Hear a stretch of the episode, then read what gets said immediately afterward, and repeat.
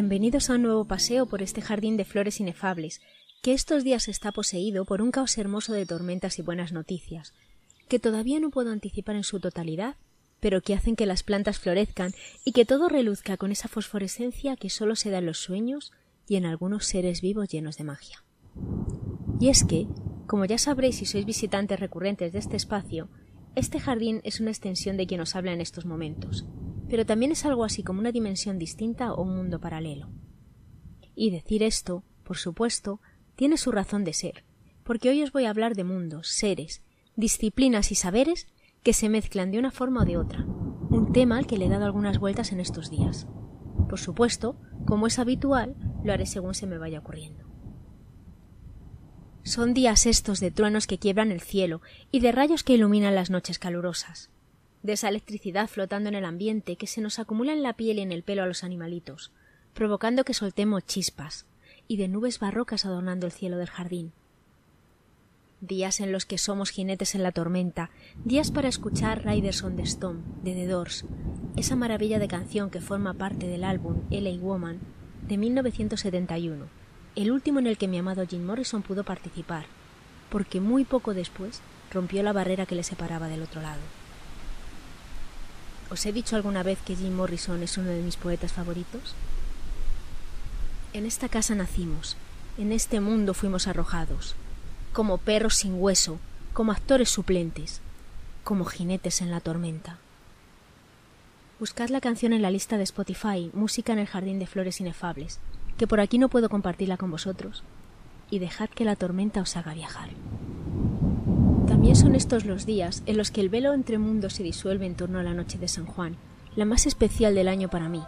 Mi hoguera es la tradición con la que recuerdo, año tras año, un vínculo tan fuerte que ni la muerte ha podido romper, en la noche en la que el aquí y el allí se dan la mano y muertos y vivos pueden bailar la misma canción. Aunque por cuestiones técnicas no me escucharéis hasta dentro de unos días, os hablo hoy, el día de San Juan, tras saltar anoche la hoguera mágica y formar un círculo mágico de humanos y gatos. Porque las gatas que habitan mi jardín y mi hogar tienen mucho de familiares, ya que fueron ellas las que eligieron estar aquí, igual que decidieron formar parte del círculo. Hoy os invito a que paréis por un momento el motor de la lógica, a que os desnudéis de lo aprendido y escuchéis el mundo. Dejad que la magia os inunde por un momento. No la neguéis. Dejaos llevar. Magia es parar por un momento el mundo en un no tiempo y un no lugar, y disfrutar de lo que nos llena sin hacer caso de nada más. Como cantan Vetusta Morla en una de mis canciones preferidas. Deja el equipaje en la ribera, para verte como quieres que te vea. Deja el equipaje en la ribera y quémalo haz que este baile merezca la pena. Yo haré lo propio con esta canción. Y si al final no hay más que comedia, deja que el río nos lleve a los dos, y que San Juan no nos queme en su hoguera, ni haga de esto un negocio menor. Tenéis que ver el videoclip de la canción, en él se describe perfectamente lo que os digo. Y si hablamos de magia, también lo es la vida transcurriendo, y las ramas que se meten por las rendijas de lo prosaico, agrandándolas para que se mezcle lo diferente, lo ilógico y lo imposible. Incluso en la tecnología, a veces podemos encontrar una chispa de magia. Es esa que hace que un invento nos encienda el corazón.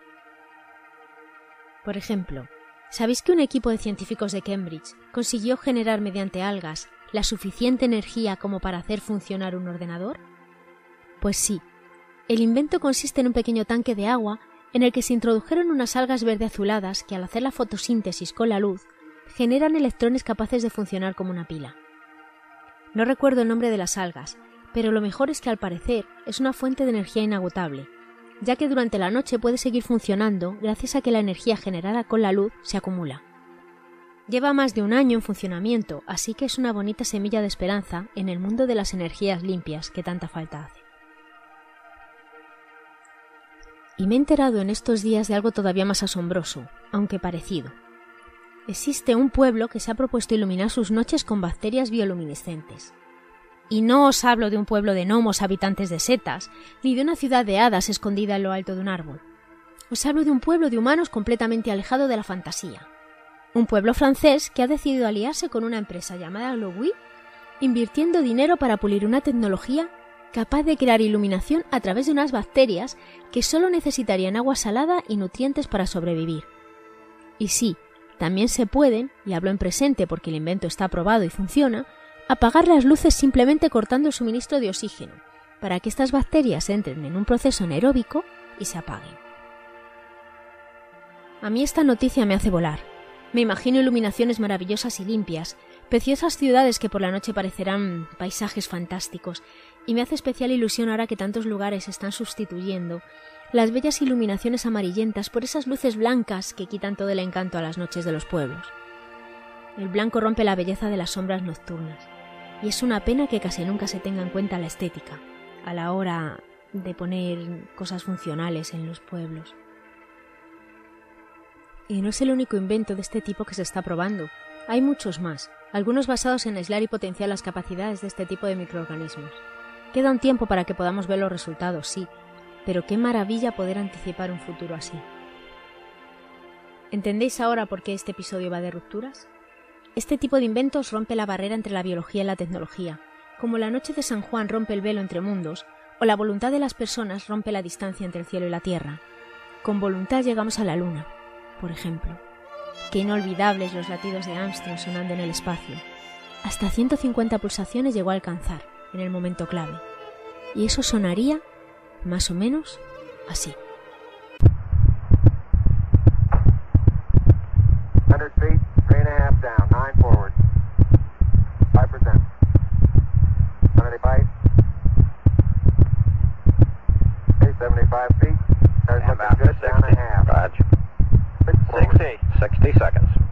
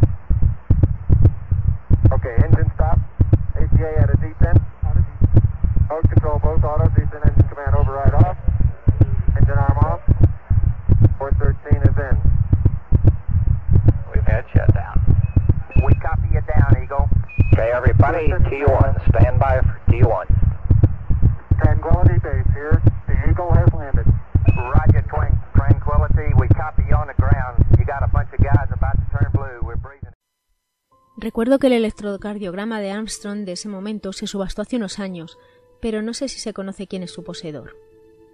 Y a propósito de esto, existe una preciosa versión de la canción Oh My Love de Lennon, hecha por una cantautora berlinesa llamada Louise Gold, que hizo un homenaje a estos latidos uniéndolos a las frecuencias de sonido que registró la Voyager a su paso por Venus. No la he encontrado en Spotify, así que no puedo incluirla en la lista de temas musicales de los que hablamos en el Jardín de Flores Inefables, pero os pondré el enlace al vídeo de YouTube en mis redes sociales y también incluiré en la lista la versión original de Lennon y Yoko.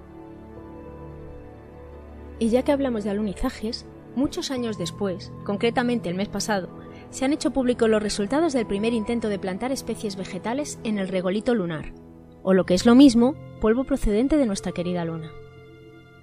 Por supuesto, como habréis adivinado, este estudio está destinado a predecir el resultado de los cultivos en las primeras bases lunares. Emocionante, ¿eh? A grandes rasgos, se ha comprobado que las plantas germinan en poco tiempo, lo que es una gran noticia, pero no lo hacen del todo igual que en la tierra de la tierra. Disculpa la redundancia, pero tenía que usarla, que no se dan muchas ocasiones de hacer algo así. Al parecer, las plantas resultantes tienen las raíces más gruesas, retorcidas y atrofiadas, y las hojas tampoco se desarrollan del todo igual que ocurre en la tierra. Los botánicos han deducido que la causa es que los cultivos sufren un estrés similar al que parecerían de haber sido sembradas en suelos excesivamente salinos, con exceso de metales y con alguna característica más que ahora no recuerdo. Una vez localizado el problema, están intentando trabajar en el material genético que influye en esto para intentar modificarlo. Y hasta aquí puedo comentar que ni soy botánica ni me he informado más allá de la simple curiosidad de un amante de las plantas y del espacio y sus avances. Pero muchísimo tiempo antes de que nos planteásemos siquiera ir a la luna, cuando ésta era una diosa que controlaba las noches, la oscuridad y otros tantos temas importantes, y no un lugar deseado como emplazamiento de un marinador espacial o al que sacarle las tripas de mineral, los fenicios ya intentaron acercar el cielo a la tierra de una forma muy ingeniosa. Os lo voy a contar porque me parece un dato interesante a la vez que bonito, y porque como prehistoriadora, aunque no ejerciente, me chiflan este tipo de datos y noticias. Desde los años 20 del siglo pasado se conocía la existencia en Motia, una antigua ciudad fenicia de hace unos 2500 años cercana a la actual Sicilia, de una enorme estructura con forma de estanque, que tenía una cuenca mayor incluso que una piscina olímpica. Desde entonces se consideró que era similar a una estructura existente en Cartago que tenía la función comprobada de puerto militar. Un nuevo estudio, bastante reciente, ha descubierto que el estanque de Motia no estaba conectado con el mar, sino que se alimentaba de varios manantiales naturales, que al parecer tuvo una estatua en el centro dedicada a Baal, dios de la lluvia, el trueno y la fertilidad, que formaba parte de un inmenso complejo religioso que incluía también varios templos, y lo más fascinante de todo, que está alineada con las estrellas y podría haber sido utilizada para estudiar el movimiento de los cuerpos espaciales, reflejados en su superficie. Para ello se habrían utilizado balizas y marcadores que indicaban la situación de los astros para poder controlar su trayectoria. Os voy a leer un fragmento de mi novela Reina en el mundo de las pesadillas para que entendáis mejor otro de los motivos de mi fascinación por esta noticia. En esta novela, por cierto, además de mitología y arqueología, también hay viajes entre mundos.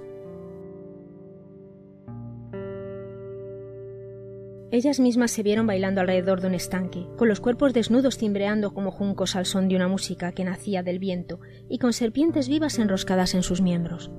Muchas más serpientes, erguidas, ondulaban por todas partes con movimientos hipnóticos. De pie sobre el agua, casi sin tocarla y completamente desnuda, Vida abría los brazos en una danza sinuosa.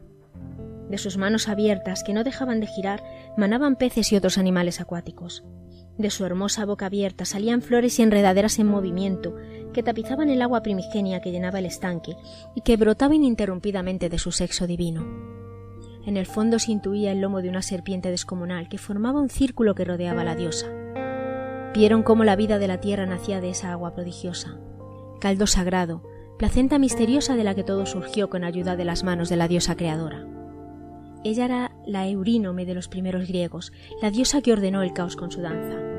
También era la diosa que pobló el mundo de animales y plantas, la diosa de las serpientes y las mil diosas fértiles, agrícolas, sabias, guerreras y maternales que adoraban todos los pueblos con diferentes nombres y advocaciones, sin acertar a atisbar completamente su realidad absoluta, aunque sí definiendo diferentes partes de su entidad. Y hablando de, noticias fascinantes, hace un par de días algunos medios de comunicación, que se suponen serios, recogieron el testimonio de una familia de Huelva que cuenta que circulaban por una autopista y que de repente aparecieron en una carretera nacional. No se explican cómo, ni por qué, ni nada. Según ellos, tuvieron que recorrer más de una hora hasta llegar a un desvío que les permitiese volver de nuevo a la autopista, ya que en el lugar donde aparecieron no lo conocían de nada y, no sabían cómo habían llegado hasta allí. Ni que decir tiene que la noticia inundó de risas y comentarios jocosos las redes sociales. Pero... ¿Y si resulta que es verdad lo que cuentan? ¿Y si también es verdad que los chinos han detectado una señal extraterrestre como han anunciado recientemente? Al fin y al cabo, las cosas suelen ser inexplicables hasta que se explican. Y que nunca falten noticias como estas que nos permiten romper la realidad y atisbar otros mundos posibles, por favor. Que estamos faltos de sueños y de motivos para hacer volar la imaginación. En el apartado de libros y series de hoy, apartado que como sabéis no existe como tal, ya que os cuento las cosas tal cual se me ocurren, tengo que hablar del nivel de gozo supremo que me proporciona Stranger Things, cuya cuarta temporada, a falta de dos capítulos que están por estrenarse, he podido ver estos días. Además, va muy bien con el tema que inunda hoy este nuestro jardín, ya que si hay un lugar en el que se rompe la barrera entre dos mundos, dimensiones o como queráis decirlo, es el pueblo de Hawkins. No quiero hacer spoilers, así que solo os diré que veáis la serie, que es un disfrute absoluto, un chute de nostalgia ochentera, mezclada con el espíritu de las películas de aventuras protagonizadas por niños que se hacían antaño, con unos actores fetén, entre ellos Wynonna Ryder, que siempre ha sido una de mis actrices fetiche, y el estupendo en todos los sentidos David Harbour. Además, como diversión extra, podéis fijaros en todos los guiños a pelis de los 80 que aparecen por todas las partes, televisión, pósters, ambientaciones. También os recomiendo leer una space opera literaria recién estrenada que os va a divertir mucho si os gusta la ciencia ficción. Se trata de Huérfanos del Caos, de Adrian Tchaikovsky, autor también de la maravillosa novela Herederos del Tiempo, ambos editadas por Alamut. En esta novela también se rompen barreras, en este caso espaciales. No os perdáis esta aventura, principio de trilogía, en la que hay mucha nave, mucho viaje, unos personajes increíbles, alienígenas, cyborgs, humanos y unos arquitectos la mar de interesantes. Y como colofón a este paseo por mi jardín, os invito a conocer algunos seres que rompen la barrera de la naturaleza y hasta la de la realidad. Animales mezclados, fantasiosos y encantadores con nombres curiosos. Y no, no hablo de los que pueblan los bestiarios que tanto me gustan, ni de los alucinantes seres medio humanos, medio animales que nadan entre la mitología y la realidad, como las sirenas o los hombres lobo. Os describo los que más me gustan. El ligre, mezcla de león y tigresa. El tigón, mezcla de tigre y leona. El bífalo, mezcla de vaca y bisonte americano, el cebrasno, cebra y asno, el cebrallo, cebra y yegua, el burdégano, de nombre maravilloso, que es una mezcla entre caballo y burra, la mula, tan conocida, mezcla de yegua y burro, el pumapardo, que es una mezcla de leoparda y puma, el cama, que es dromedario y llama, la cabreja, que también tiene un nombre fascinante, y que es una mezcla de cabra y oveja. El grolar, mezcla de oso pardo y oso polar. El leopón, que es una mezcla de león y leopardo. El tigardo, que mezcla el tigre y la leoparda. El zubrón, que es una mezcla de vaca y bisonte europeo. Con este delirante y curioso zoológico que viene a ser como nuestra propia casa de fieras, esa cuyo recuerdo todavía perdura en el retiro, pero con animales algo más extraños y tan libres como las palabras, finalizamos el programa de hoy. Sé que estos paseos por el jardín son algo cortos, pero tengo mucho que escribir y poco tiempo, y no quiero renunciar a pasar un ratito con vosotros, aunque sea durante un breve espacio de tiempo. Eso sí, muy disfrutado, al menos por mi parte. Espero grabar algún episodio antes, pero si no es así, os recuerdo que a finales de julio se celebra en Avilés el Festival Celsius de Ciencia Ficción, Fantasía y Terror, y que este año soy una de las invitadas, así que presentaré allí mi novela, Flores para una niña muerta. Hay más cosas interesantes previstas para este verano y alguna noticia estupenda que todavía no puedo adelantar, como os decía al principio, pero podéis enteraros de todo en mis redes sociales. Buscadme como Margo Izueta y en mi web margoizueta.es. Hasta pronto, paseantes. Muchas gracias por visitarme. Y no olvidéis visitar también y seguir la lista de Spotify Música en el Jardín de Flores Inefables, en la que además de las canciones de las que hemos hablado hoy, he incluido algunos temas que tratan de seres luminosos, seres híbridos y tormentas.